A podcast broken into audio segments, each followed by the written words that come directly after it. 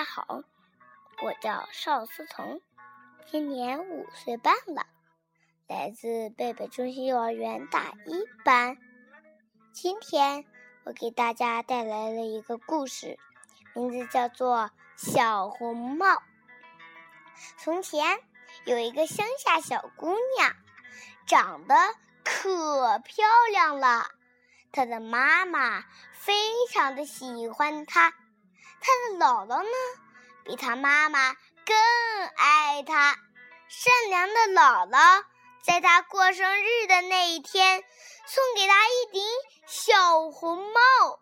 这顶小红帽戴在他的头上，再合适不过了。于是大家都喊他小红帽。一天。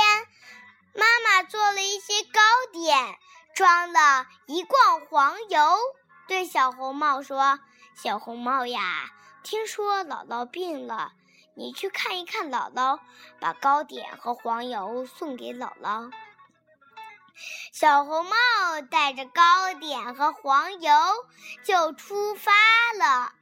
在他经过一座树林的时候，他遇见了一条狡猾的大灰狼。大灰狼很想吃小红帽，可是又不敢。为什么呢？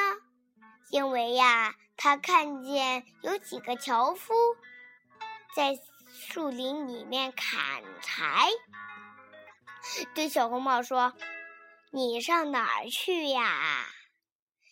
小红帽不知道和大灰狼说话是很危险的，就说：“我去看望我姥姥，带了一些糕点和一罐黄油，是妈妈让我送给她的。”你姥姥家住的很远吗？是的，你看。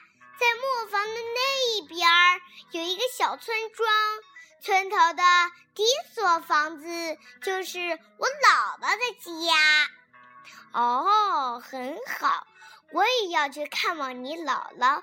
我从这条路走，你从那条路走去，我们比比看谁先到。大灰狼说完，挑着一条近路，拼命地奔跑。小红帽却不着急，它一边追赶着蝴蝶，一边采着栗子，还把它摘下的小花儿编成花束，高高兴兴地向姥姥家走去。大灰狼比小红帽早一步到了姥姥的屋子前，敲敲门，姥姥听见了。就问谁呀？是你的外孙女儿小红帽。大灰狼捏着嗓子，学着小红帽的声音问：“我给你带来了糕点和一小块黄油，是妈妈让我送给你的。”善良的姥姥因为有点不舒服，就躺在床上说。哦，拔了栓子，门就打开了。大灰狼就拔了栓子，门就打开了。他扑向善良的姥姥，把它给吃掉了。他又把门关上，躺到姥姥的被窝里，等着小红帽送上门来。过了一会儿，小红帽来敲门了。大灰狼听见了，就学着姥姥声音说：“谁呀？”小红帽听见了姥姥声音，忽然变得这么粗，还以为姥姥感冒伤风的缘故，就回答说：“是你的外孙女儿小红帽，带了糕点和一小罐黄油。”大灰狼。装着姥姥的声音说：“哦，拔了栓子，门就打开了。小红帽就拔了栓子，门就打开了。把糕点和黄油放在箱子上，来和我一同睡觉吧。小红帽就脱了衣服，爬上床去。他觉得很奇怪，姥姥脱了衣服，好像不是这样子的呀，就问姥姥：“姥姥，你的胳膊怎么这么粗呀？”大灰狼装着姥姥的声音说：“我的外孙女儿这样抱起你来更方便呢。”姥姥，姥姥，你的腿怎么也这么粗呀？我的外孙女儿这样走起路来更方便呐！